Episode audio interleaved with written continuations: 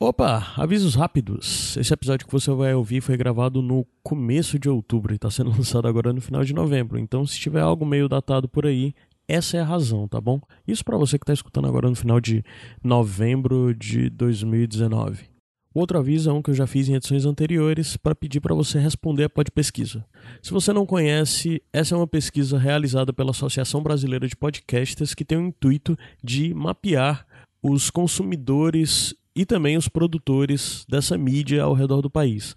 Então ela funciona para dar um panorama geral de quem no Brasil escuta podcast, por onde escuta, quais são os hábitos, como prefere, etc. Então eu peço para que você tire um tempinho aí, uns 10 minutinhos para responder essa pesquisa. É muito interessante para a comunidade de uma forma geral, principalmente nesse ano, que é o ano do podcast no Brasil.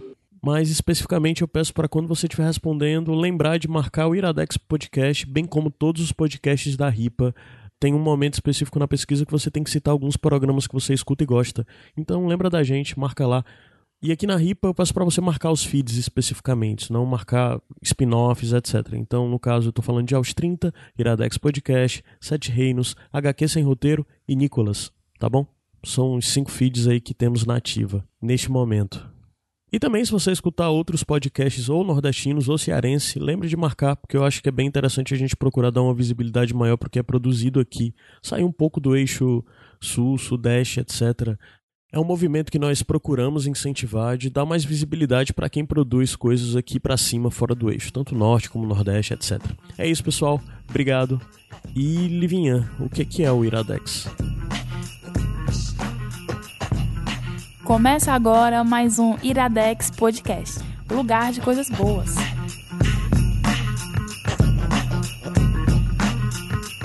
I was a fiend. Está começando mais um Iradex Podcast. Alguém levou um susto? A zoada? Luísa Lima. Oi! Olá, Caio Anderson. Estamos aqui no que era para ser hoje, talvez um iradelas, mas foi estragado pela aqui, presença de Caio. Convidada, infelizmente, um homem entre nós. Luísa, faz o seguinte, apresenta para mim quem são as convidadas de hoje. Se você, se o Caio falou que era iradelas, você não sabe pelo menos o nome de uma, você nem devia estar aqui, lindo. É não. Hoje estou com duas mulheres maravilhosas. Do meu lado esquerdo, eu já ia falar esquerda botando pro direito, eu tô ótimo. Do meu lado esquerdo, Lívia Lopes. Eu pensava que era Marina. É porque é esquerdo, né? Eu sei, mas é porque às vezes eu confundo esquerdo com direito. Eu faço assim E também pessoa esquerdo, né? A Marina é. Eu tomei é um susto, porque eu começo. Mais militante. Por incrível que pareça, eu começar aos 30 tão calma, né? É. E o Cadão grita também, foi um susto. É, eu não sei por que isso. Em algum momento as pessoas determinaram que podcast você começa gritando, eu aceitei pois e fico é, repetindo. Pois é. Eu vou começar. Não é vídeo do YouTube, não, cara. E galerinha do YouTube! É porque as pessoas já dizem, as pessoas que me escutam normalmente já dizem que me desconhecem, porque diz: caramba, tu é tão empolgado no podcast na vida real tu não é assim. Ô, gente, Isso é péssimo, viu? A vida real caia no canto, né? Gente, eu amo, eu amo a expressão na, na vida real. Eu amo a vida real, na vida real. Ah, eu sou É tão... muito vídeo show. É muito a gente ser famoso. De nada. Assim. E a outra pessoa? E a outra pessoa, Marina Solon. Já me intitularam militante aqui, né? Pode Total. ser que tenha vindo para militar. É engraçado que tu não disse, né? E do meu lado direito, Marina só. Porque ela... vocês cortaram minha vibe, né? A outra não entendeu que ela tá na esquerda. Aí ela é porque dizer... eu fiquei assustada com o Caio, foi tudo um susto. Aí ela entregou que ela falou assim: do meu lado direito está a Marina. Aí eu. Ah. Acabou então a surpresa. Acabou. Mas eu já tinha falado antes também. Do meu já... lado direito, porém, não de direita, Marina só. Jamais. Já fui. Oi, gente. Pessoal, e hoje a gente tá aqui basicamente porque Marina exigiu gravar porque queria muito indicar alguma coisa. É, assim, eu me convidei, né? Eu me convidei. E quando Marina exige, eu tenho que aceitar. É. Até porque é meio muito difícil conseguir gravar com ela, né? Muito difícil bater viabilidade, Querido, eu não tenho nada pra indicar e tô aqui só pra fazer parte do momento. É. Mas ela escolheu vinha. vocês, inclusive, pra gravar junto com ela. Então, hoje não. nós vamos gravar. Escolheu a Lívia, eu sou metida. E como a Marina vai indicar... A Marina me mandando mensagem, amiga, tu tem alguma coisa feliz pra indicar? Exatamente. A pessoa refere referência, né? referência. Eu quero que você traga sua felicidade para Uma coisa feliz. Eu, Ixi, amigo, é, não, gente, é negócio porque, aqui assim, de estupro. Ela, eu- não, acho que não vai dar, isso é uma coisa feliz. Eu gosto de gravar Iradex, mas eu sempre acho que eu não sou a pessoa que traz as coisas boas. O Iradex é Mas coisas boas não quer dizer necessariamente Feliz. coisas leves. É, ou feliz. Às vezes coisa boa é coisa que faz você refletir, você sai do lugar comum. Pronto, então. Aí eu fiquei assim, não, vou. Acho que a Livinha tem sempre indicações de coisas bem felizes que ela vê na Netflix. Eu acho que vai ser uma pessoa legal. Nem sempre, mas, eu não mas tinha- essa eu tinha. F- Pronto, deu, deu tudo Deu certo. tudo certo. Aí eu pensava que era só duas e o Caio, ó. Por isso que eu não tinha pensado na Lu de primeira, assim. Mas Não, e especificamente, e especificamente, você hoje vai indicar algo que é pesado, que é a, a- vocês já viram aí, que é Os Olhos que Condenam, ou When They See Us. Marina vai explicar porque ela acha que tem que ser chamado de When They See Us, né? Ah, e depois a Lívia vai indicar o Afterlife. Sim. Aí, aí tem uma coisa que tem se repetido constantemente nos últimos Iradex, que é nós indicamos algo mais pesado e depois vem algo mais leve. E hoje vai ser um pouco o caso disso. Porque nós estamos em tempo onde o clichê do atual e necessário é repetido ad infinito. Oh, meu Deus. Então é atual e necessário que depois que você consuma algo pesado, você consuma algo mais leve. O problema é que a coisa leve que a Lívia trouxe hoje pra indicar é uma série sobre luto. Não, mas aí você não me deu um spoiler negativo, não. Porque tem to... eu vou contar de toda uma maneira diferente pra essa Existe, pessoa não, ficar não. bem. Mas é, é, no final das contas ela vai cumprir muito bem o papel. Com Eu certeza. quero dizer que fui dormir chorando ontem por causa dessa série, viu? Ixi, Ah, daí amiga. vocês tiram aí se vai ser Fala lá feliz. com eles. Aí deu bem certinho a minha ideia de trazer uma coisa pesada e uma coisa Elas que feliz. lutem, né? elas que lutem. lutem. Mas, gente, ah, antes da gente começar, eu vou fazer a perguntinha do programa. Especificamente, vendo o Endecias, eu vi muito pouco, só vi metade do primeiro episódio. Mas o, Afterlife me levou a algumas reflexões, coisas que vêm se repetindo na minha cabeça, sobre algumas leituras que nós costumamos ter sobre as pessoas. Então eu quero perguntar pra vocês como é essa coisa e como vocês lidam com primeiras impressões sobre pessoas. Vocês confiam no seu taco sobre impressões iniciais que você, vocês costumam ter de alguém? Ah, vocês se deixam levar ou não? Vocês erram muito? Vocês acertam muito? Eu já mudei radicalmente de, de opinião sobre pessoas. Assim, que, na, que à primeira vista eu não curti. E depois eu conheci melhor e a pessoa se tornou uma grande amiga, ou então uma pessoa próxima que eu tenho um carinho muito grande. Eu já, já mudei bastante, assim, eu não. Eu acho que não é definitivo, sabe? O que você pensa à primeira vista. Eu acho que dá pra mudar de ideia, assim. E eu sou muito a favor das mudanças na vida. Eu acho Com que. certeza. Acho que elas são muito boas. É, eu não sou boa de ler as pessoas de cara, assim. Tem pessoas que eu me simpatizo de cara, rápido, e a gente fica amiga e realmente dá certo. É, e tem pessoas. O Caio, mais ou menos. Não, o Caio é uma pessoa que eu me simpatizei de cara. E tem pessoas que eu não gosto do nada. Tem uma pessoa que eu já falei isso várias vezes, várias pessoas que eu não gostava de graça e eu mesmo me criticava de, ah, isso não tem nenhum motivo pra você não gostar dessa pessoa, entendeu? E hoje em dia adoro. Não vou dizer nomes, fiquem pensando quem é. Mas eu, eu já gostei de cara, porém já me enganei. É bom. Tem uma, tem uma É. menina que eu não gostava por conta de um ex-namorado meu, homens o que tem a ver. E hoje em dia a gente se dá super bem. Que não, tem, não existe mais ele na vida, a gente se dá super bem. Geralmente eu tenho uma sensibilidade assim pra ver a pessoa e sentir a energia dela. E geralmente quando eu bato o olho assim, troco cinco minutinhos de conversa, já meio que sei, já consigo sentir. Nunca errei muito, não, assim, com, gen- com as pessoas, mas também já. Como a Marina disse, já, eu acho importante a gente dar a chance pra pessoa, pra você conhecer a pessoa. Mas geralmente assim, eu sou bem rápida. Eu bati, senti, gostei, não gostei, gostei, gostei, não gostei, não gostei. Não fico forçando também, não. Mas o Caio é impressionante. Ele tem uma leitura das pessoas que eu fico chocada. É bizarro isso, é. é. inclusive a coisa que eu venho repetindo muito pra mim, que eu tenho uma coisa de sempre, ah, eu tenho um julgamento disso, eu não posso me deixar levar, eu não conheço essa pessoa, não sei quem é e tal, eu fico todo nisso, né? Aí eu fico de boas até na hora de dizer desde o começo, porra, devia ter, devia ter confiado desde o começo, porque olha a merda, sabe? Aí eu tenho meio que me perguntado isso, mas na verdade tem que ter um equilíbrio, porque eu acho que você não pode se deixar levar de verdade por primeiras impressões sobre nada porque- e sobre ninguém, é. né? E a, prim- a primeira impressão é um recorte da pessoa, né? Às vezes a pessoa É, não tá sim, no dia sim, bom, sim. não tá numa época Sim, boa. sim, Sim. Você também não tá no dia bom pra Isso, deixar a pessoa Total, total. É, quantas pessoas chegaram pra gente e falaram, né? isso. Ah. Ah, eu não gostava de ti antes e hoje, e hoje acho massa. Ou então o contrário, né? Ai, Luiz, Uhum. te conheci melhor e é meu pai. Acontece. Por favor, fica com essa informação pra você. Caralho, a pessoa é muito agressiva a pessoa chegar pra dizer, não, Fica não com essa informação pra você. Se você acha alguém paia. Não, mas me disseram recentemente. É, o Mano, nosso amigo, falou Aham. que quando me conhecia apenas de vista, através de vocês, de tu, e do- né, da galera, é, achava que eu era uma pessoa paia. E eu ainda bem que ficou, ainda bem, né, amigo? Que só achava, e hoje em dia você vê, você, você vê que eu sou maravilhosa. Óbvio.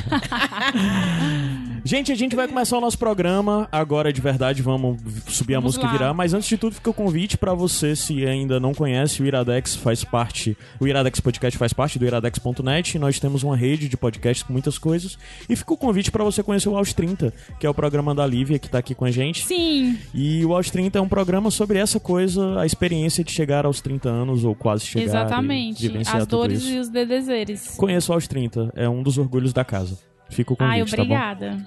Vamos subir a música, descer a música e a gente volta já já pra primeira indicação, que é o When They See Us. To a now in this moment. Now dead on your back, pushing roses. So me, I'm just carving a sculpture. And fine tuning my approaches. Doubling back as the owner. The moment of truth is opponents. Call them promoters. Picture me rolling with my friends, not a worry.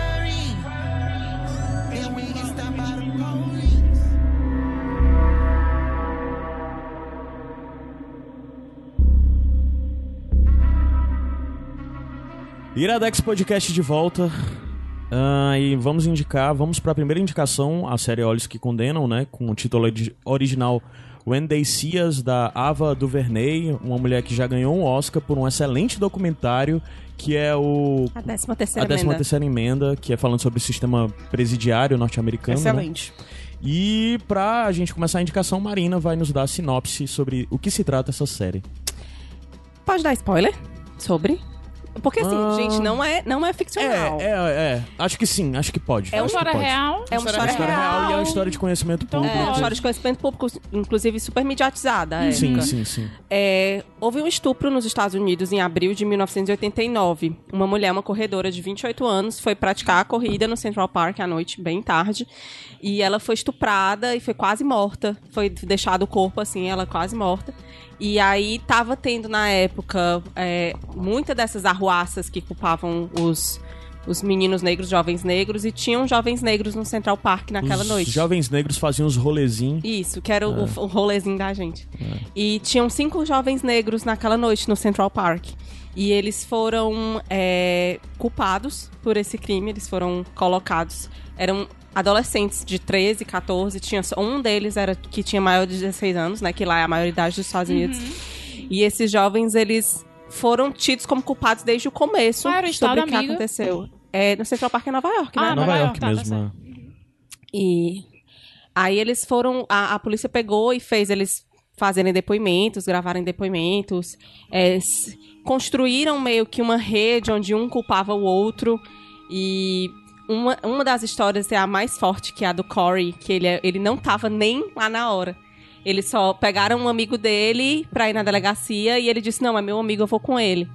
E aí ele entrou junto nessa, nessa onda. E os meninos foram, foram condenados. Na época foi um, um caso público de super apelo nos Estados Unidos. Porque, inclusive, o Donald Trump pagou vários. E na época o Donald Trump não era presidente, obviamente, mas ele já era um excêntrico, né? Um magnata, um homem rico. E ele pagou 85 mil dólares em anúncios de jornal pedindo a pena de morte desses meninos que Meu foram Deus. condenados. E eles foram condenados por várias coisas. Era o estupro, era a, a questão de homicídio, quase homicídio, a história do ter, de ter batido nela. Então foi foram penas muito longas que eles pegaram. E todos eles foram condenados, foram pra prisão. Mas só que o processo era muito falho. E o processo. Não, as, as provas de DNA não batiam com eles, mas eles tinham as fitas de confissão, que eram a prova maior. Só que eram todas crianças, né? Praticamente crianças. E esses meninos foram todos pra cadeia. E esses meninos pagaram a pena, inclusive o que foi pro presídio estadual, que era o presídio mesmo, que não era pro reformatório, né? E eles cumpriram pena até um dia que o cara que fez isso, o estuprador de fato, assumiu a culpa Meu Deus. e eles foram, foram tirados, né, a culpa deles, saíram da prisão, receberam indenização milionária por isso do Estado. Eles do- passaram quanto tempo presos? Eu acho que ele vinha entre 15 anos, mais ou menos. Meu Deus do céu. Sim. Marina, como é que eles forjaram as provas? Como Deixa é eu contar, na verdade, Vai. a coisa toda, assim. É, o que é que quer, na verdade, quer dizer isso? Por que, que eu indico essa série, né? É, eu assisti Olhos que Condenam e como eu falei, eu me convidei pra gravar esse programa porque eu acho que foi uma coisa que foi muito um, um divisor de águas de tudo que eu tinha visto em relação a isso. Eu gosto muito de temas de prisão. Sim. E aí Freud vai explicar. Eu, eu tenho um tio que foi preso político durante a ditadura e eu passei a minha infância inteira ouvindo histórias de prisão. E eu acho que por isso que o tema da prisão já me, já me despertou interesse. E eu gosto muito do tema do racismo, porque a minha pesquisa no mestrado passa pelo, por esse tema. Eu acho que não. Eu acho, inclusive, que não dá pra você pesquisar nada em áreas de humanas sem pensar o contexto de raça. Verdade. E, então, isso tudo me passa muito. E aí eu vi é, os prêmios que ganharam. O rapaz que fez o Corey, que é esse que é o único que tem 16 anos e foi pro presídio desde o começo, ele ganhou o Emmy, né, agora. Jar, Jarel? Jame, Jame, o Caio vai pesquisar o nome dele aí agora. Mas ele acabou de ganhar o Emmy e, e aí eu fiquei muito interessada de saber porque era uma história de, de conhecimento público, uma história que todo mundo já sabia, mas que a Ava DuVernay é uma mulher negra, né? Que ela, então eu acho que daí já tem um recorte muito interessante, assim. Primeiro que é uma mulher negra contando histórias de pessoas negras. Então ninguém estava contando aquilo por eles. Não foi a mídia que contou que tinham cinco jovens presos. Tanto que ela fala muito em entrevistas depois que o primeiro nome que surgiu para a série foi os cinco do Central Park, que foi É, como eles ficaram Só, conhecidos. só, só um adendo, eu tava pesquisando aqui. Existe um documentário, Sim. né, fora a série, que é Central Park Five. Isso. A história por trás do crime. Isso. E aí não é série, né? Eles só Não. fizeram recortes das imagens reais e contaram a história também. Aí o que é que ela quis, na verdade, problematizar e trazer pra série? Ela não queria que eles fossem, de novo, os cinco do Central Park. Ela queria humanizar, ela queria contar a história deles cinco, de como é que eles chegaram lá e de quem eram aquelas pessoas que tiveram a juventude interceptada. Eles, eles entraram crianças e saíram adultos. E o mundo inteiro, tipo, a gente sabe qual é a gravidade de um crime de estupro pra sociedade, né? Então o mundo inteiro os tinha como estupradores. E aí, o, o- como foi que ela conseguiu reordenar isso? E eu acho que ela pega muito bem, são cinco garotos negros, e eu acho que em nenhum momento a gente pode esquecer disso. Porque eu acho que o componente do racismo nessa série e na forma como, como a gente olha pro mundo é muito importante pra história que ela quer trazer. É, quando eu falo que eu prefiro que a gente chame de When They See Us do que Olhos que Condenam, é porque eu acho que a Ava traz muito bem o componente da invisibilidade. A gente naturaliza muito o olhar para o negro na estrutura social. Sim. O negro, ele é sempre o bandido. O negro é sempre o porteiro. Sim. O negro é sempre o entregador de caixa. O negro nunca é o médico.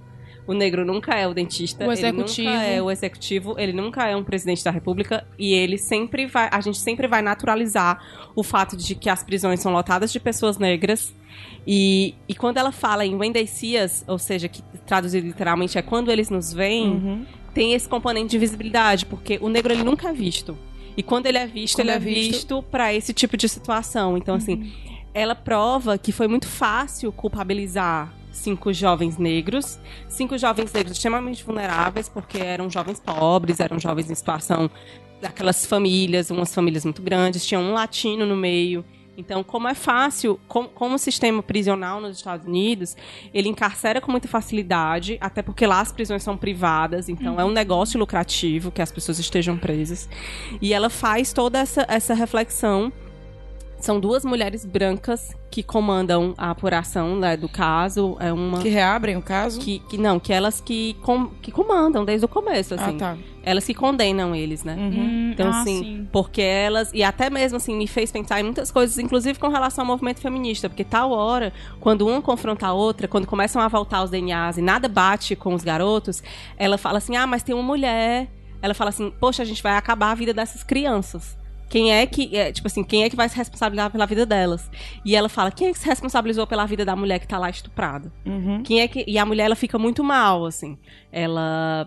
Ela fica com dificuldade de andar, ela perde um pouco da, Nossa. da audição. Foi um negócio bem, bem pancada. Para além, ela fica em coma no começo. Então, assim, para além disso tudo, acho que faz a gente refletir diversas coisas e como é fácil de você achar culpados, né? E, e a- uma, uma coisa que me chamou muita atenção na série é como ela retrata as mães negras, sabe? As mães dos jovens. Porque uma delas, quando o Donald Trump faz essa história de pedir a pena de morte, ela fala: se ele quiser matar meu filho, ele vai ter que me matar primeiro. E isso é muito forte, assim. Ela, ela pega de to- toda aquela coisa. Tem uma cena que uma delas fala que elas acham que quando, quando elas têm o filho, um filho negro de periferia nos Estados Unidos, você já espera que o menino vá pro crime, que o menino vá pras drogas. E quando eles estão na idade que eles estão, tipo 14 anos, ela acha, não, eu fiz um bom trabalho, sabe? Meu filho tá aí, não se envolveu com nada que presta, que não presta. E quando acontece isso, elas falam assim, caramba, sempre vai vir a sociedade de novo para apontar, tipo, você não fez o seu trabalho de mãe, você errou, né? E, e, ela pega tudo isso de uma forma muito muito intensa, muito profunda. A série é muito dolorida. Eu, eu tô muito acostumada a ver esse tipo de coisa mais pesada, assim. Mas eu nunca tinha assistido nada que eu precisasse parar e respirar uhum. quatro, cinco vezes durante um episódio de uma hora e dez, assim. E eu terminei o primeiro episódio chorando muito. Porque ela traz toda essa dimensão, ela humaniza toda a história deles pela boca deles, né? Uhum. Então, ela, você vê aquilo sendo contado por quem foi vítima durante tanto tempo, por quem foi estigmatizado durante tanto tempo, e de quem perdeu um pouco da vida, assim. É, no dia que eles foram condenados, alguma coisa ali, um caminhão atravessou e não ia continuar, né? E eles deixaram de ser crianças, então quando eles vão pro presídio, é uma realidade de prisional uhum. mesmo. Então eles vão, eles são presos, eles são Lá eles são, quando eles chegam, eles são tidos como estupradores. O caso deles é muito famoso, então os outros presos ficam querendo, tipo, vamos dar um corretivo para eles não acharem que vão chegar aqui mandando e tal. E a história do Corey, é, que é o que vai para a prisão mesmo, de adultos, é a mais, para mim, é quase como se fosse falar de quatro mais um, sabe? Porque ele é o único que ele não tava nem lá no seu trabalho. Ele é o que foi para dar um apoio para um amigo uhum. e ele é o que pega a pior pena de todos, Sim. né? Assim, que vai pro, pro presídio como um todo e, e, e, tudo isso, assim, é muito puxado do quanto que o que é a justiça, sabe? É, já me chamaram de militante aqui, então vou falar. vou falar de trazendo isso pro Brasil, né? Que eu fiquei é, pensando muitas coisas que são relativas ao que a gente vive aqui hoje. A gente tem um presidente preso, que na minha visão é um preso político, é um preso que teve um julgamento uhum. completamente bizarro. E, e, como que a justiça ela tá pronta para fazer provas e fazer o quanto que a justiça está pronta para fazer um, uma dança ali onde as coisas se encaixem, né? E, e, do quanto que qualquer pessoa pode estar presa, qualquer pessoa que não cometeu crimes pode estar presa. E tanto fazem para prender como fazem para inocentar. Pra né? inocentar. A gente foi, inocent... foi é, é. divulgado essa semana os PMs que invadiram um hospital para tirar do corpo de um menino de 8 anos uma bala para não se incriminar. A justiça tem, tem dessa. Marina, só um parêntese é, é muito interessante como, de fato, é fácil incriminar os meninos, como é fácil incriminar o negro, e como é fácil a sociedade se perdoar também por ter cometido esse erro, né? Porque, como você disse, o Donald Trump gastou milhares e milhares de dólares exigindo a pena de morte deles. Depois eles foram inocentados. Esse cara é eleito presidente dos Estados Unidos. Sim. Então parece que é permissivo, as pessoas se perdoam. Ah, mas também, né, a gente imaginar o quê? De cinco jovens negros soltos Sim. na noite. Sim. Então as pessoas que os condenaram dá a entender que se perdoam. Ah, hoje em dia é isso mesmo, a gente não estava errado. Gente, eu acho que uma das coisas que essa série me fez pensar muito no final de cada episódio é que tem vidas que valem mais, uhum. sabe? É, uhum. Na sociedade tem vidas que valem mais. A estrutura social da gente, ela deixa pessoas, comunidades inteiras na base, e essas pessoas, elas são racializadas, elas são pessoas negras, elas são pessoas pobres, elas são pessoas imigrantes, como o caso do rapaz que era latino, né? E como é fácil você colocar essas pessoas e, e elas vão estar sempre em situação vulnerável, por melhor que elas estejam. E os outros, as pessoas que têm uma parcela de privilégio, elas vão estar sempre nesse lugar de fazer besteira e poder ser perdoados durante uhum. tanto tempo. Um dos caras que volta, o Raymond, é, um dos caras que é preso, é, depois que ele volta para a família, depois que ele é solto, quando ainda não tem essa questão do perdão, né? Ele, uhum. ele cumpre a pena inteira e volta para casa. E aí ele volta para casa de, do pai dele e o pai dele tá casado com uma mulher que também é uma mulher latina que quase não fala inglês e eles moram nesses bairros de latinos nos Estados Unidos e a mulher não aceita ele em casa. E aí tudo ela quer, ela quer fazer assim que ele parece que ele fez besteira o tempo inteiro, parece que ele estava errado o tempo inteiro, e ele se sente muito mal dentro da própria casa do pai dele, né? E aí, numa briga, ela fala, tipo, ah, você é um estuprador. E ele fala: Eu nunca toquei uma mulher desse jeito. Eu nunca toquei uma mulher. Eu não sou isso que você tá dizendo. E o quanto que para ele é difícil ele ter uma conversa com o pai dele que me toca muito. É uma cena que eu chorei muito. De, do pai dele falando para ele: você não, você não é o que as pessoas dizem que você é. E ele fala: Então quem eu sou, sabe? O que é isso aqui?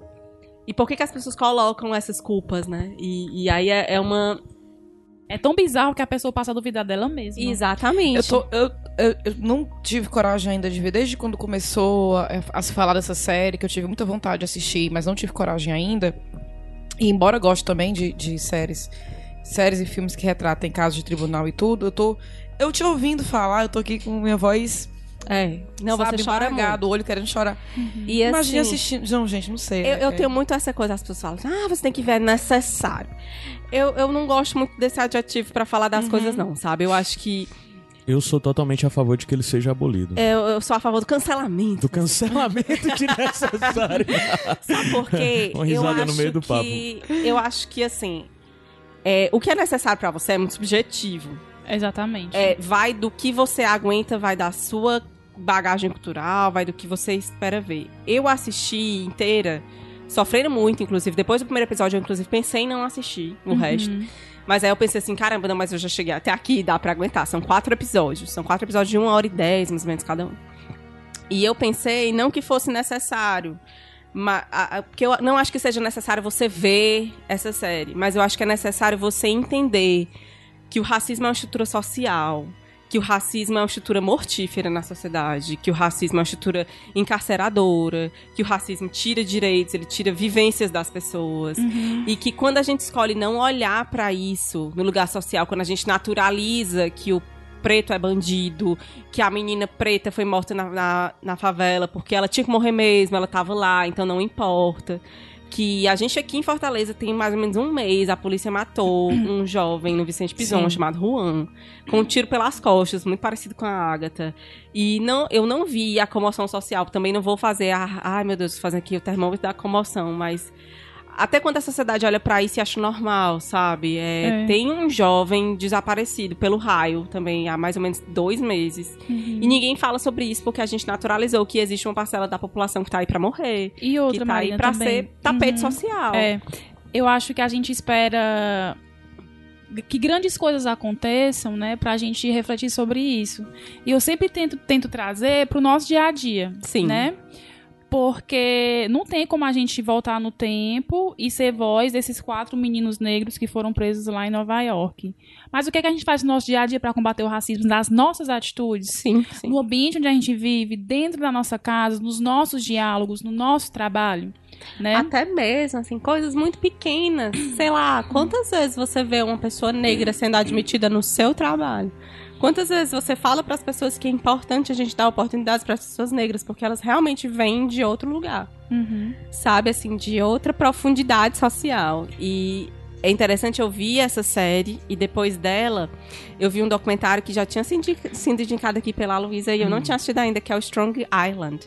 Que eu acho que faz muito tempo essa indicação aqui no Faz. Iradex. Depois o Caio linka esse episódio. Mas se eu não me engano, no episódio tinha o Gabs, tinha o Igor também. Mas também é um, é um documentário que também tá na Netflix, também é um caso de um jovem que foi morto. E nunca abriram nenhum processo e a família É era foda, toda é, muito indiquei. revoltada, porque nunca tinham aberto o processo, porque esse achavam que esse jovem estava lá mesmo no lugar errado e ele tinha que morrer mesmo. E a família inteira, depois da morte, fica se mobilizando, fica querendo reabrir o processo, fica querendo entender o que foi que aconteceu pra não ter sido nem aberto uma coisa. E nesse, nesse documentário, a, a mãe do rapaz que foi morto fala uma coisa que me ficou muito assim. Eu chorei muito quando ela falou isso, que ela fala assim que ela entrou na sala do júri, que ia votar se iam abrir ou não o processo, e as pessoas estavam lendo revista, estavam ouvindo podcast, eram pessoas brancas. E aí ela disse: o que é que ia mudar naquele dia daquelas pessoas elas votarem uma- alguma coisa em prol de uma pessoa negra? Elas nem estavam vendo a gente ali. E aí eu acho que, tanto nesse documentário quanto é, nessa série Wendy Cias, por isso que eu gosto de chamar ela de Wendy Cias, porque eu acho que, primeiro de tudo, tipo, você pode sair daqui desse podcast e nem, nem ver a série, porque acho que não vai aguentar. E eu acho muito, muito digno isso, lícito. Enfim, faça o que você quiser. Mas eu acho que ela trazer essa dimensão da invisibilidade do negro, fazer você pensar e fazer você olhar e desnaturalizar esse olhar racista que a gente tem naturalmente, eu acho que já é o grande ganho, sabe? Uhum, exatamente. Marina, talvez ela não seja totalmente necessária para que todos assistam, mas é necessário que essas histórias sejam contadas. Sim, sim. Sim. No, no Netflix também tem, eu trouxe 10 indicações em uma. Mas também tem um- um- uma entrevista da Oprah. Ah, eu amo a Oprah. É, a Oprah, entrev é, Oprah entrevista Olhos que Condenam, eu acho que é o nome na Netflix. E ela entrevistou. Ah, é, mesmo. É maravilhoso. Ela entrevista a Ava DuVernay, o, os cinco meninos que fizeram eles pequenos, quem fizeram eles adultos e os cinco de verdade. Sério? Porque Ah, eu vou ver. eles estão eles estão aí, né? Sobreviveram, eles é, tem um Como deles é que tá a vida deles hoje, Marina? Mo- passa isso no documentário? Passa. Passa, A- né? aliás, inclusive, assim, é como, tirando essa parte política e tudo, se é que dá pra tirar, é como documentário, assim, é um negócio bizarramente bem feito, cinematograficamente falando, assim. Ela tem uns insights muito bons, assim, de contar a história, sabe? Da forma que a história é contada, e é muito bem feito mesmo, de você ver. A Netflix anda se garantindo É muito muito bem em série. E Essas eu achei, assim, ótimas. o fechamento dele, eu acho uma das melhores coisas que eu já vi no cinema na minha vida. Porque ela fecha muito bem, para além daquele clichê do agora como é que eles estão, ela Sim. faz isso de uma forma muito bonita visualmente de você ver, sabe? Eles receberam essa indenização, né? Que foi De indenização quanto? de mil, milionária, 40 milhões, se eu não me engano. Cada um? Não, pra dividir entre os cinco. Pra dividir entre os cinco. Aí eles pagaram advogados e tal, e uns começaram, um deles hoje tem uma entidade filantrópica que trabalha com pessoas que foram encarceradas e são inocentes. Um deles, tipo, virou, se converteu muçulmano na prisão e tal e tal. Então, assim, eles estão bem, mas o engraçado é que esse- essa entrevista da Oprah, o, o documentário, ou o- a série não me deixava, não me deixou isso tão claro. Mas no, nessa Na entrevista? na entrevista da Oprah, esse um, que é o que foi preso, o mais velho, que não tava nem lá, o Corey, deixa como ele é bagunçado por dentro em relação a isso, sabe? É pra tipo, menos, uma né? hora a Oprah pergunta assim, que ela fala assim, você não tava nem lá, você você se arrepende de ter ido dar apoio pro seu amigo? E ele fala, olha, eu pensei muito nisso durante o tempo que eu fiquei preso. E horas eu achava que não, que eu não tinha me arrependido, que apesar de tudo era o que eu tinha que ter feito. E horas eu pensava assim, poxa, eu tô aqui, eu tô numa cela solitária. E não tem ninguém mais aqui, e não tem ninguém nem por mim.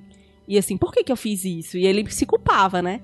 E quando ele, quando eles são reconhecidos que eles não são os culpados, que o, que o cara é, fala que foi o culpado e faz o teste de DNA e ele é mesmo culpado, quando a mãe dele liga pra ele, fala assim, meu filho, tem alguém que ama você, porque o que aconteceu você não vai acreditar. Uhum. Então, assim, ele fala que nessa hora ele também recebeu, tipo assim, alguma coisa, tipo, não, eu tinha que ter feito certo mesmo.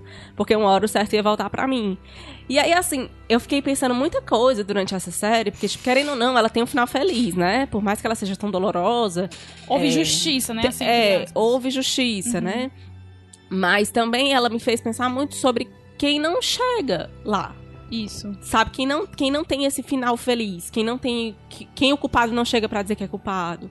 Quem é preso por, por Se eles milhares de tivessem pego coisas. pena de morte. Se eles tivessem pego Principalmente pena esses de casos que não morte. são midiáticos, né? Que a gente não. que ninguém lembra mesmo, Exatamente, atrás. exatamente. Então, assim, é, me fez pensar muita coisa, para além do caso em si. Depois eu fiquei bem, tipo, nerd louca atrás de tudo sobre esse caso. E eu fui ver, tem as fitas de, de confissão deles no YouTube na íntegra, sabe? Gente, são crianças assustadas. É, é muito bizarro, assim, deles falando, deles com medo de dizer as coisas. Tem um, eles não sabem, tipo, o cara instrui assim, ah, você fala que aí você chegou em cima dela e você colocou seu pênis dentro dela. Você nota que ele tá com vergonha de dizer essas coisas, sabe? E, e, assim, eu comecei a pensar no quanto que o nosso sistema prisional, carcerário, quanto que o nosso sistema de justiça, que na verdade a justiça ela não é feita pra fazer justiça. É, e isso tudo me deu várias coisas, assim, pra pensar, né? Que que eu acho que, de novo, eu volto para isso que a Livinha falou. A gente tem que se colocar num lugar que olha e desnaturaliza isso e o que é que eu posso fazer no meu dia a dia, assim, para mudar. Para mim, é o que mais fica da série, assim. Eu terminei essa série chorando muito. É uma série que eu acho que eu nunca vou ser capaz de rever. Porque ela é- tem muitas. Tem muitas camadas ali pra pensar. Mas vendo é, a Ava falar, nessa entrevista da Oprah, ela fala assim: esse foi um trabalho que eu fiz que em nenhum momento eu me preocupei com as críticas, eu me preocupei com a audiência, eu me preocupei com o que as pessoas iam falar, com prêmios que eu ia ganhar. Eu fiz essa série para essas cinco pessoas que estão sentadas aqui, porque elas precisavam ver o que aconteceu com elas, elas, elas precisavam conhecer as histórias dos outros. E quando eles se levantaram, quando a gente fez a premiere pra eles e eles assistiram todos os episódios, que o Corey se levantou e disse assim: "Você conseguiu. Sabe? Tipo, é isso aí mesmo. E ela disse que ela se sentiu, tipo assim, é isso. Premiada. Foi, é, é o maior prêmio que eu podia ter recebido. E o quanto que é importante a gente deixar com que as pessoas contem as histórias delas, sabe? Engraçado que nessa, nessa entrevista que eles dão pra Oprah, é, eles, os atores vão sentar na primeira fileira, depois que termina a entrevista deles, eles saem e vão, os caras, né, os cinco. E os atores estão chorando enquanto eles estão falando, assim, do quanto que eles se envolveram, né? E eles falam assim que, poxa, eu, eu não tinha dimensão. Um deles fala que não, tinha, não sabia nem do caso direito, não era nem nascido, né? E quando foi fazer a- a- aquelas audiências pra ser o personagem, ele passou e, ah, legal. E quando ele começou a, a, tipo, viajou pra conhecer a pessoa que ele ia fazer, que ele viu a família, que ele viu tudo, que ele soube da história, ele ficou, meu Deus do céu, eu nunca vou ser capaz de contar essa história do jeito que é, sabe? E aí eles fazem, tipo, vocalização pra fazer a voz parecida. E tem um deles que conta que o menino que faz o Corey que ganhou o Emmy, eles que no dia que ele conseguiu fazer a voz do Corey, Só pra dizer o nome dele, é o Jarel Jerome. Jerome, é, exatamente. Eu não sei se é essa é a pronúncia. É Jarel ou Jarel, mas Jerome, é isso. Esse menino já fez muitas coisas, até ele tá no Moonlight. Gente, ele é... ele é incrível. É, ele Ele é coisa. incrível, porque ele é o único que faz o Corey pequeno. Pequeno não, com 16.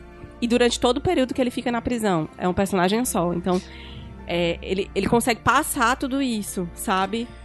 Marina Menor Pena foi 15 anos. Lu, eu não sei exatamente, não. Mas foi por base disso, assim, 13 a 15 anos. Gente, e foi um cara que fez isso e, e, e acabou ocupando cinco. Sim, sim. Assim, E eu não, vou, eu não vou nem dizer o fato da vítima, né? Porque pra ela é tudo muito. Ela não conseguia nem lembrar. O É, trauma é foi tão nebuloso. grande que ela não conseguia lembrar. E é engraçado, assim, pegando da parte da, da acusação, a, a promotora que, que ela pega esse caso, né? Ela, depois disso, ela fica super famosa, ela lança livros, romances policiais, ela vira uma pessoa extremamente mediatizada, porque ela deu uma, né, ela explicou o que, que tinha acontecido no caso, então ela ficou muito aclamada nos Estados Unidos. E essa série desmascarou ela, né? Assim, é, trouxe vis- outra visão do que é que tinha acontecido. E uma das perguntas que a Oprah faz é se a Ava se arrepende de ter dito. E ela diz: não, as pessoas têm que ser responsabilizadas pelos atos dela, sim. Sabe? E ela tem dimensão do que ela fez. E, e tanto que os advogados que vão é, defender eles, tem um que fala assim, que eles fizeram tudo certo, mas que o jogo não estava sendo jogado limpo, então eles nunca iam ganhar. E Marina, teve alguma consequência pra elas que incriminaram eles? No- se eu não me engano, elas, tipo assim, deixaram de ser apoiadoras de projetos filantrópicos, as pessoas, elas. ela- eu, se eu não me engano, elas não estavam mais na função Uhum. esse tempo todo depois, porque é uma história de 30 anos, né? Uhum. Então, tem muito tempo, e até isso fica muito. A vida dessas pessoas não vai mais voltar. É, não Se eu fica. tivesse sido presa aos 15 anos e tivesse saído com 30, com a idade que eu tenho hoje, e ter perdido de viver tudo que eu já vivi, Uhum. qual era a pessoa que eu ia ser, sabe? Isso. Tudo isso deixa muito. Eu acho que o, o principal da série, na verdade, é você pensar nela como um caso real e tentar justamente fazer essa, esse desafio que a Ava coloca. Eu acho que quando ela coloca o nome When They See Us, que é quando eles nos veem, ela faz uma provocação para que a gente consiga olhar mais para o que está invisibilizado na sociedade, né? O que é invisível, as pessoas que são invisíveis, as estruturas que são invisíveis. Como é que eu faço parte dessa engrenagem de invisibilização de pessoas negras, de mulheres negras, de crianças negras? É, quando a gente naturaliza todos esses casos que a gente já citou aqui, do Juan, da Agatha, de tudo isso, como é que a gente olha pra isso, sabe? Até a dor que a gente sente, acho que pode dizer um pouco de qual lugar a gente ocupa. E de saber o que fazer com os nossos privilégios, né? Exatamente. É, não, eu sei que eu não sou branca, mas eu também não me reconheço como negra. Uhum. Eu nunca vivi situações de racismo de que mulheres negras relatam, assim, de, de ser tratada, inferiorizada, racializada por conta disso. Por isso que eu não me reconheço como mulher negra, mas eu acho que eu me reconheço como antirracista. Que eu acho que é que todo mundo devia ter um pouco disso na cabeça, assim, que é um Isso. conceito que a Angela Davis trabalha, né? Que ela fala disso, da gente se reconhecer como antirracista. Todo mundo, independente da cor da pele, pode lutar contra o racismo, né? Exatamente. E é isso, assim, é uma série que me tocou muito. é, para além de fazer chorar, para além de me deixar triste nas horas que eu assistia, eu acho que me fez pensar muitas coisas. Trazer pra minha realidade muita coisa, olhar pra essas pessoas com um olhar muito humano, não só os cinco lá do Central Park, não só essas pessoas que foram, né, culpabilizadas por isso, mas quantos deles tem por aí é, que são facilmente jogados Que a história ainda não contou e que não que a história sua- não contou. Não teve sua justiça. E até de novo, voltando pra essa história que eu tenho muito interesse nessa questão do, do sistema prisional, né? É, me, me veio a ter mais certezas das coisas que eu luto e que são muito utópicas, assim. Eu sou essencialmente anticarcerária. Eu acho que cárcere não é, nunca vai ser socialmente uma resposta pra crimes, assim, você prender as pessoas. E eu acho que depois disso me fez entender mais ainda o porquê, né? É, depois no meu bonus track eu vou falar um pouco mais sobre essa questão do anticárcere, porque eu quero deixar vocês falarem também, falando de coisas felizes, que tá todo mundo triste aqui. todo mundo com o olho cheio d'água. Mas é isso, vejam se vocês quiserem, se vocês não quiserem, vejam essa, essa entrevista da Oprah, é uma hora, eu acho, de entrevista 50 minutos. Muito boa também. E é, a série tem quatro episódios, né?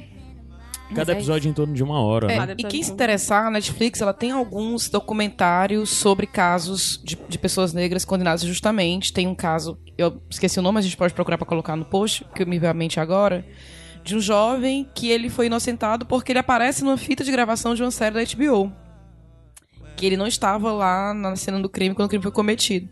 Mas teve todo um trabalho por trás de que se não fosse essa, sé- essa gravação em que ele aparece com a filha, Ele estaria lá. ele estaria lá, estaria preso até hoje, O ou morto, não sei. O próprio documentário 13 terceira emenda da Ava também, que tá no Netflix, ele também é muito bom nesse sentido, porque ela também questiona tudo isso. Ela questiona a estrutura social dos Estados Unidos, que vem desde a escravidão, como é que ela desemboca no sistema prisional.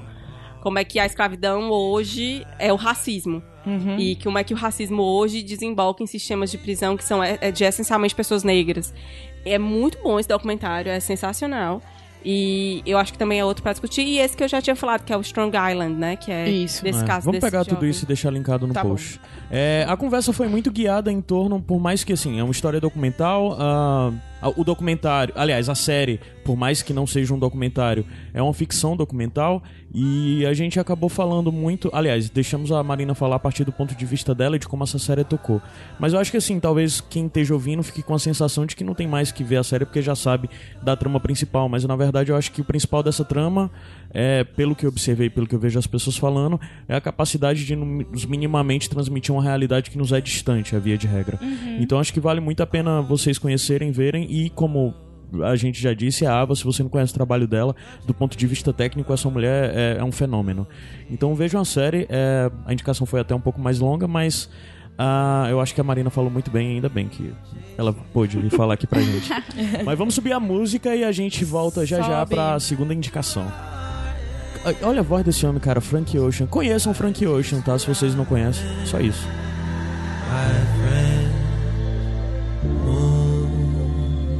River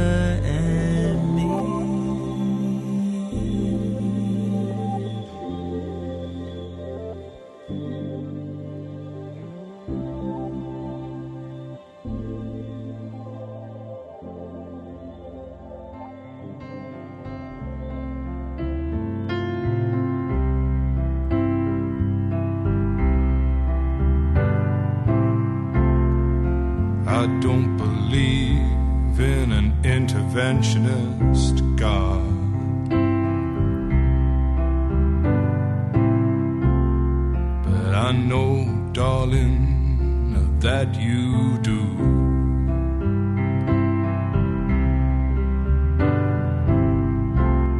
But if I did. Iradex Podcast de volta, saindo de Frank Ocean pra Nick Cave. Estamos bem, só isso que eu tinha que Tô relatar. pronta não pra voltar. Vocês aí resolvam. A próxima indicação vai, é, foi escolhida pela Livinha, que vai nos falar sobre a série Afterlife, é, dirigida, estrelada, eu não sei se foi dirigida. Não, dirigida É, não, escrita, dirigida e, isso. atua, e estrelada pelo Rick Gervais. Que é um dos maiores nomes da comédia mundial rolando, né? Uma figura via de regra polêmica no seu geral, mas é um cara que eu pessoalmente gosto muito e respeito muito. Apesar dos pesares, às vezes ele tem umas coisas meio pai.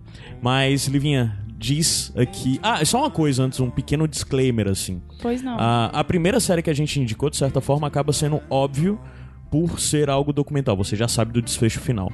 Essa série ela fala sobre algo muito específico, então talvez a gente fale um pouco sobre a caminhada para onde essa série vai levar esse personagem, então acaba tornando um pouco óbvio também o desfecho do que é para vir. Mas assim, não necessariamente o óbvio é É um spoiler. precisa ser tomado como spoiler. Então, independente disso, eu só queria fazer o disclaimer que as duas indicações vale a pena você assistir mesmo você vendo a gente falando sobre. Livinha, sinopse sobre a Afterlife. Afterlife. Afterlife é uma série da Netflix, ela tem seis episódios. É uma série bem escondidinha, não conheço muitas pessoas que assistiram essa série. Eu amo que ela não é uma mega produção. É uma coisa meio que você assiste porque você sabe que vai acabar logo. Não tem muito cenário, não tem muitos atores conhecidos.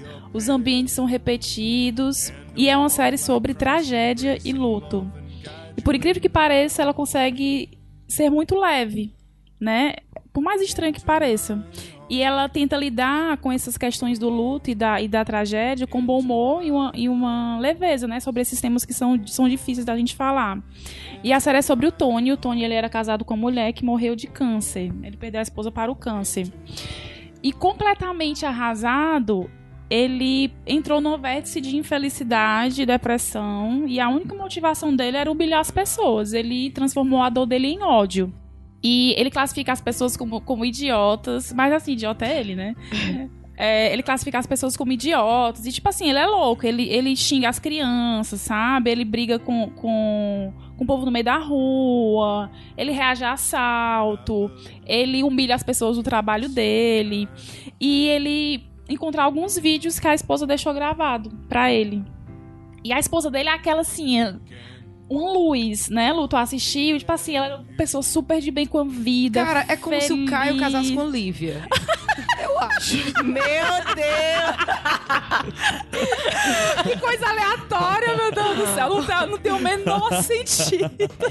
Porque ela é toda assim. E ele é o chato, cara. Ele dá susto nela. Ele gosta de perturbar. Ele é o Caio. Eu só quero fazer um adendo aqui que o Caio não humilha as pessoas. Pois é. Não, mas é porque o Caio ele não Mas é trata todo tá, aí é que tá. Não, mas Esse é que personagem, tá. a gente vê durante a série que ele passou por uma É transformação. porque ele, ele é Ele não era assim, ele é uma Onde pessoa legal. Ele era uma e pessoa legal e tal. Talvez não uma pessoa mais empolgada, mais animada, mas ele sempre foi uma pessoa muito engraçada. E isso, inclusive, Isso. ele continua sendo, mesmo Não, depois. e a mas esposa só é que. completamente apaixonada por ele, sim, né? sim. Ele começa a ver que a vida perdeu sentido, que a É. única coisa que ele tinha Gente, que seria realmente importava de- e não, marcava olha, não é era a esposa dele. E ele acha muito cruel a ver esse mundo onde as coisas são completamente sem sentidos. Isso. Como uma Aí mulher ele como vira ela um- é tirada da vida. Eles, se ela que é ela, se ela que foi essa pessoa e tal, qual não tem nada sentido. Primeiro que ele já era é, ateu e ele já tinha uma visão bem bem cínica e bem cética sobre a vida de uma forma geral, mas tudo isso viu de que no final das contas não faz diferença. E ele começou a olhar um olhar sobre todo mundo que estava ao redor dele, determinando que na verdade todas as pessoas são más e são escrotas.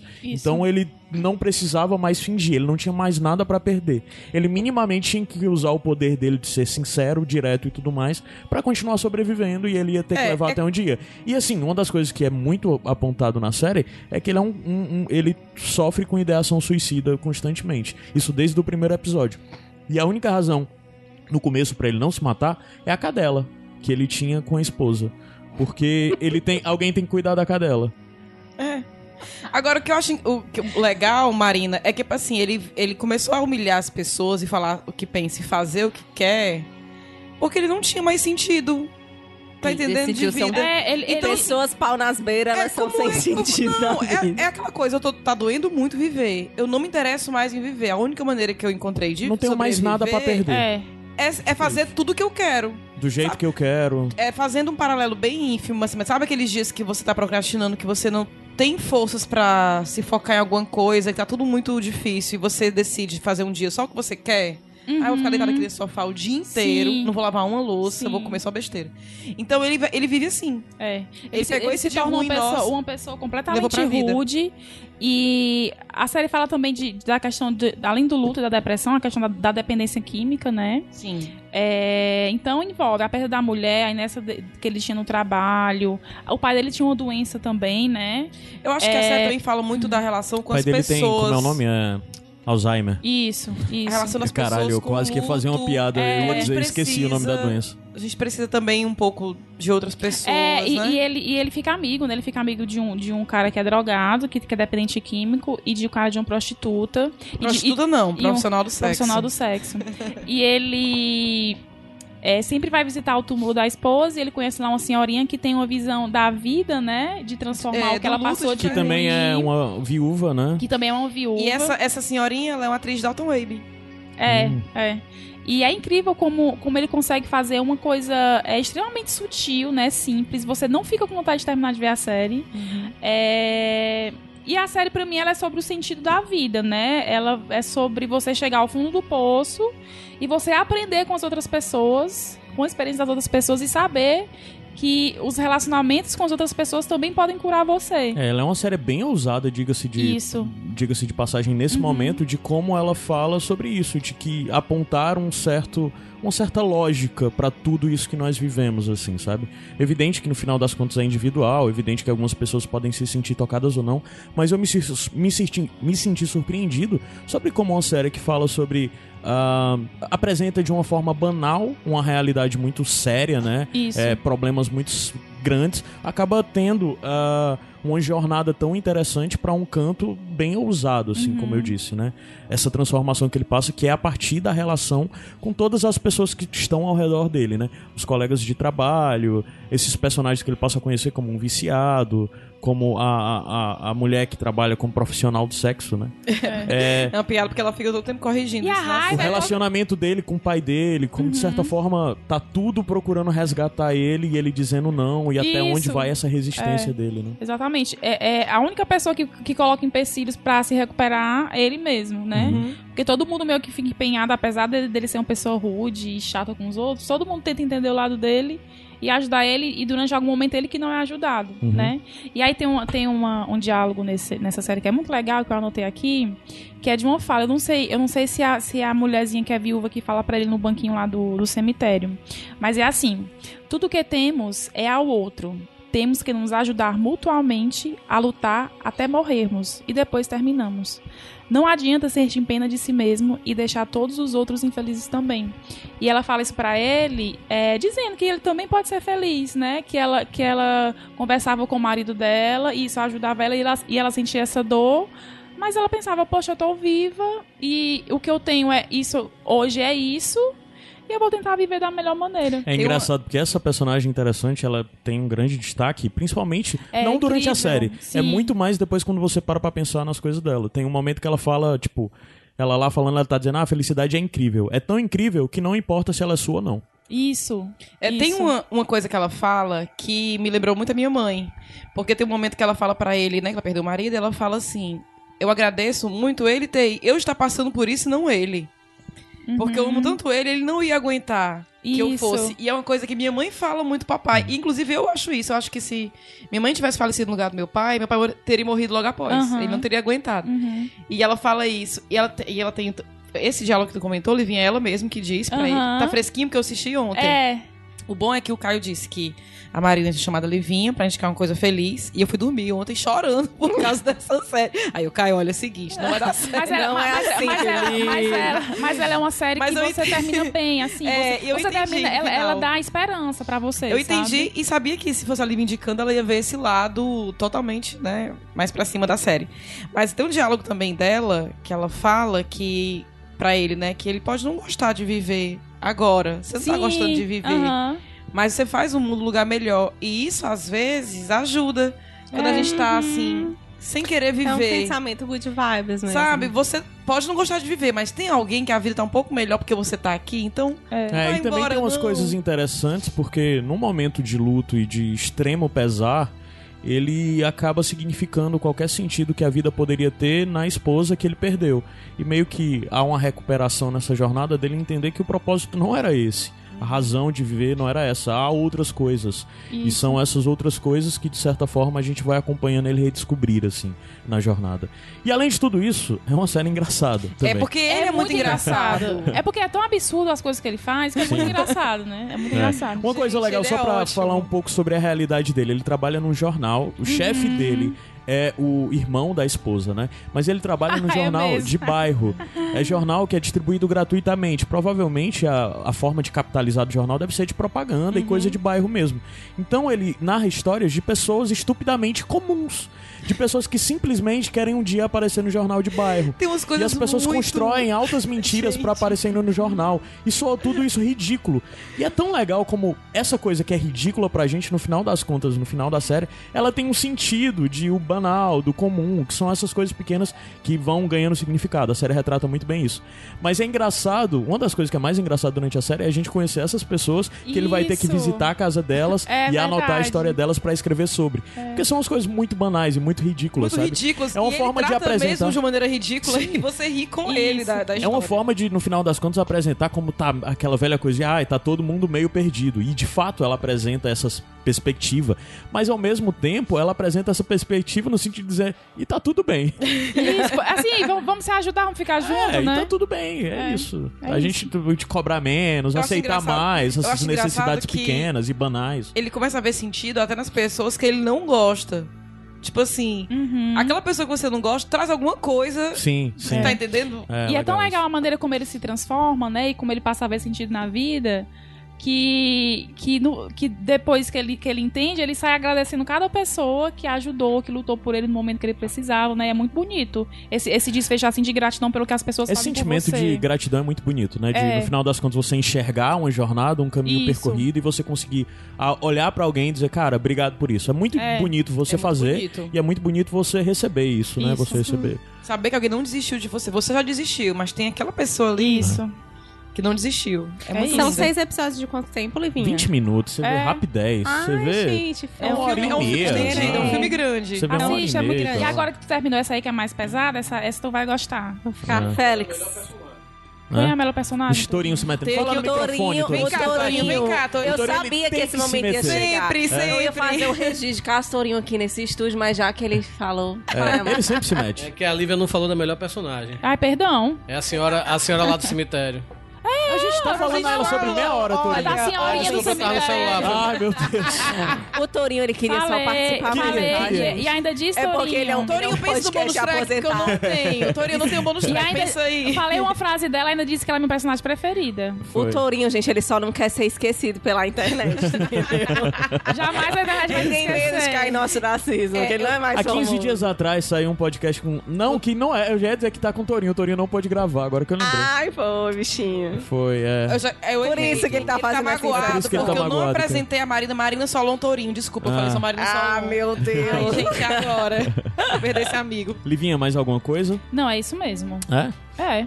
E tu? Tem... Deixa eu ver, eu tinha anotado algumas coisas, mas no final das contas acho que o mais importante da série nós falamos mesmo, assim. Ah, só pra lembrar, a série é fechadinha, ela acaba Fechadinha, com o final cara. e Ai, tal. fala da- da- da mas que tu ela vai ter uma segunda hoje. temporada. Pra e no quê, primeiro gente? momento que Mas- veio a notícia que ela vai ter uma segunda temporada, eu pensei, cara, não precisa. A série é tão fechadinha e é tão assim.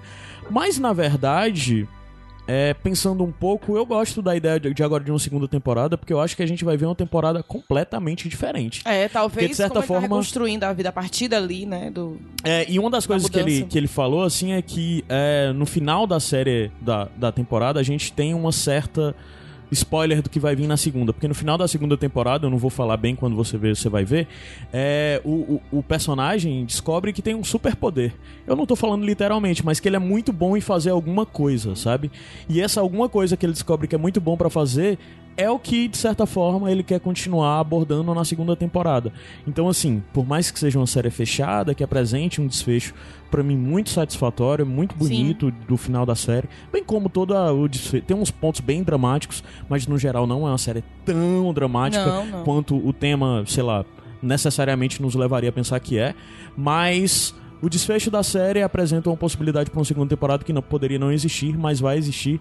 E eu acredito que é, vai ser bom, vai ser bom de verdade. Já estão gravando, estão acabando as gravações, vai estrear ano que vem pela Netflix. Até esses dias o Rick Gervais postou nas redes sociais dele fotos de A sets. gente devia assim. assistir juntos. Bora. É um até porque é rapidez, né? A É. gente dá pra ver Eu faço mesmo. comida. Um dia de ver. Vamos. Pra gente ver junto. Vamos. Pronto. Prepara a cerveja. Cadê a cerveja, Caio?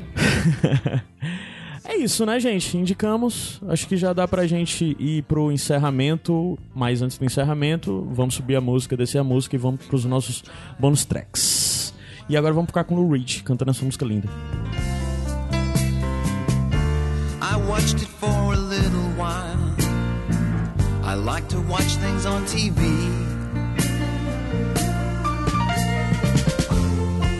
Satellite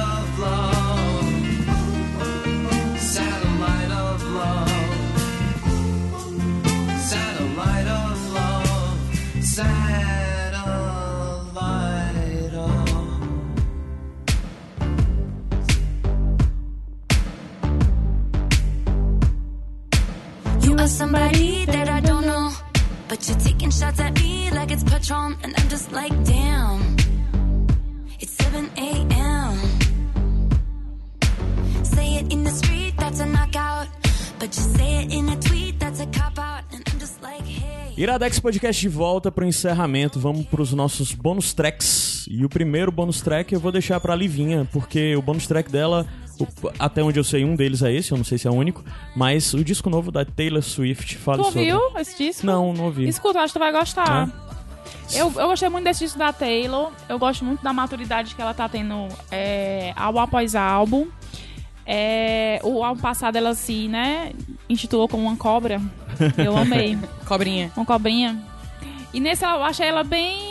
Sabe assim, quando a pessoa passa por umas coisas ruins, e depois ela se encontra e faz um álbumzinho assim, tipo assim, tá tudo bem comigo, fique também. Acho que tem uma coisa, inclusive, sobre a diferença dos nomes, que o anterior era o Reputation, esse é o Lover, Isso, né? esse é o Lover. Ah. E essa música aí que tá tocando agora, que é You Need to Calm Down, é um clipe maravilhoso, que aparece inclusive Katy Perry. E ela chama a galera lá do The Queer Eye, Uhum. a Ellen DeGeneres, e ela junta aí pra. Um clipe aí pra combater o, o- a questão do, raci do, do, do preconceito contra o pessoal do LGBT, as pessoas LGBTs, né? É bem legal. E comecei a assistir um documentário na Netflix chamado Alô Privilégio, é a Chelsea. É daquela comediante, né? A Chelsea Handler, né? Isso. É, ela fala que o racismo não é uma piada, então ela vai conversar com, com comediantes negros e com pessoas negras pra comparar é, as dificuldades que ela teve com as dificuldades que eles têm. E é muito legal porque ela. Eu não terminei de assistir ainda, mas é muito legal porque ela vai muito aberta a conversar e esses comediantes super se abrem com ela. E rola um diálogo bem legal sobre a questão do racismo, que é muito forte no, no mundo, mas principalmente nos Estados Unidos, né? Bem legal. Ah, só pra falar da Chelsea, uma vez a gente indicou aqui no Iradex há muito tempo atrás a série dela Chelsea Das. Então, assim, se você quiser conhecer, ah, fica aí, tá linkado no- nas notas e no post desse podcast, tá linkado o, o Iradex onde nós falamos sobre o Chelsea Das, mas é o Iradex Podcast 93. O Chelsea Das é uma série onde basicamente ela vai fazer coisas que nunca fez antes, assim. É bem legal, tá no Netflix, eu gosto. Ah, Lu, Ai, meu eu não tô bonus track, não. Eu vim só enfeitar esse podcast, não tava preparada pra nada. Linda! Mas Enfeitou bem demais. eu queria indicar os outros podcasts da casa. O Aos 30, o, o último Aos 30, que foi sobre sexo. Já foi mais do que isso, Já viu? foi, Já mas assim, o passou. último que da gravação, gente, vocês entendem, né? Teve o Aos 30 sobre sexo, escutem, está excelente, maravilhoso. Sensacional. É. Agora, cuidado, você já que na mesma posição que eu, vai ficar só na vontade, porque É, tá daquele tem- jeito. E esse podcast especificamente tem um material extra bem longo, de quase 20 minutos, que só quem ouviu é quem é padrinho. É só para padrinhos. Se É. você quiser ter acesso a esse material, você acessa padrim.com.br. É, Olha, é não- isso? Não. Não? Acessa padrim.com.br. barra- Não, Pronto, BR tá linkado aqui no post o Pronto. link que você tem que acessar. Outro podcast da casa também muito bom é o Nicolas Podcast, maior podcast do Brasil sobre a carreira de Nicolas Cage, esse ator maravilhoso. Então, meu bônus track são esses dois podcasts da casa. Marina, Gente, meu, meu podcast é um. O meu podcast, ó, meu bonus track é um livro. Toda vez que eu venho pra cá, eu falo de livro, né? Eu acho que eu não podia deixar. Falei de série. E eu sempre falo assim. é tradição. Né, eu sempre falo assim, não, porque eu não- quase não vejo série. Aí eu trouxe uma série dessa vez, mas eu trouxe um livro pro bonus track, que é também continuando desse debate todo que eu trouxe aqui da sistema carcerário e racismo, antirracismo. É um livro da Angela Davis. Que chama Estarão as prisões obsoletas? É uma pergunta. É uma provocação. Angela Davis, pra quem não conhece, é, pra mim, talvez a filósofa mais importante viva. Ela é incrível. É um grande nome do feminismo negro. É uma mulher negra que já foi presa, inclusive. Ela era militante do Partido dos Panteras Negras. E à época, nos anos 60, 70, é, o Partido dos Panteras Negras, inclusive, tem um documentário na Netflix sobre eles, pra quem não conhece, muito bacana. E ela foi criminalizada por uma. Enquadraram ela como terrorista, coisa assim, porque teve uma explosão e acharam que ela estava no meio. Ela foi presa e isso gerou uma campanha que mobilizou o país inteiro, que chamava Free Angela Davis, né? Que era pra- pela liberdade dela. E ela passou a refletir sobre essas questões prisionais, essas questões de por que, que o negro é tão facilmente preso, se prisão é de fato, por que, que a gente pensa tão facilmente nessa coisa de crime e castigo, se você comete um crime, você tem que necessariamente ser preso. Então ela faz uma comparação da- do sistema prisional com as plantations nos Estados Unidos. E é um livro, é um livro provocativo, é um ensaio quase, assim, ela faz, ela também traz ideias de o que poderiam ser penas alternativas à prisão, de que ela coloca mesmo aqui no livro do quanto que o sistema carcerário é uma coisa altamente falida em si mesma, ela não tem para onde prosperar, não tem como aquilo dar certo, nem no sistema de você querer reintegrar as pessoas através do sistema, nem disso ser bom para o Estado, aqui, por exemplo, no Brasil, onde as prisões são estatais, o quanto que isso é oneroso no termos de dinheiro, no termos de segurança pública mesmo, de que não resolve, como a gente viu aí, é, a, a iminência de ser preso. E lá nos Estados Unidos ela faz a reflexão de que é um negócio, é um negócio rentável e é um negócio que, para sustentar, precisa ter pessoas que vão ser sempre presas no sistema. Então, ela vê, ela faz também esse paralelo com a criminalização do negro e tudo. É um livro muito bacana, que eu gosto muito. Ele é simples de ler, é simples de entender o que ela quer dizer. E é bem baratinho, eu acho que é tipo R$29,90, 30 reais. É bem fácil de achar por aí. Estarão as prisões obsoletas, da Angela Davis. Legal. Então, gente, estão satisfeitas? Gostaram do programa? Gostamos. Sim, sempre. Sim, tô ainda meio triste aqui com a Marina. Continuarei me convidando. Próxima vez eu prometo trazer uma coisa mais feliz. Duvido, Marina.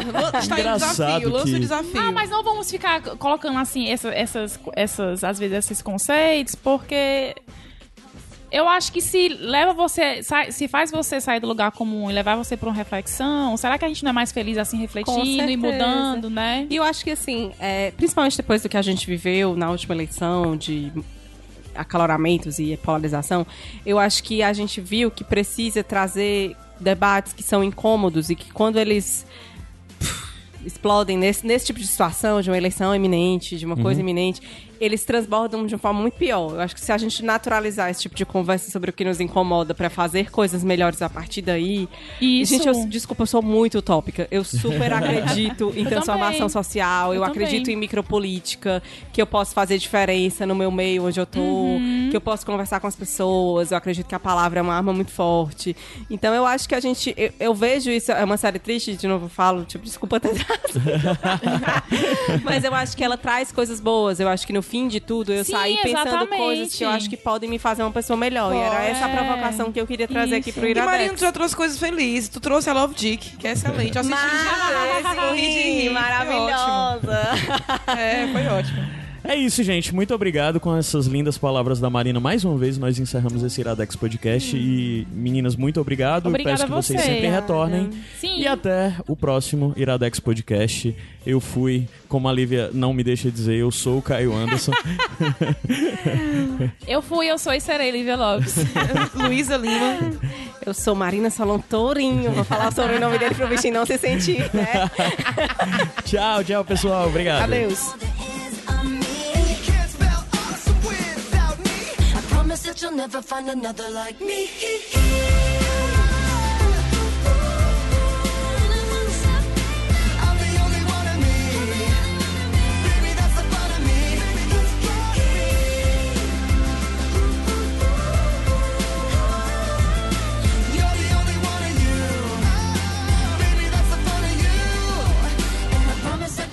I'm the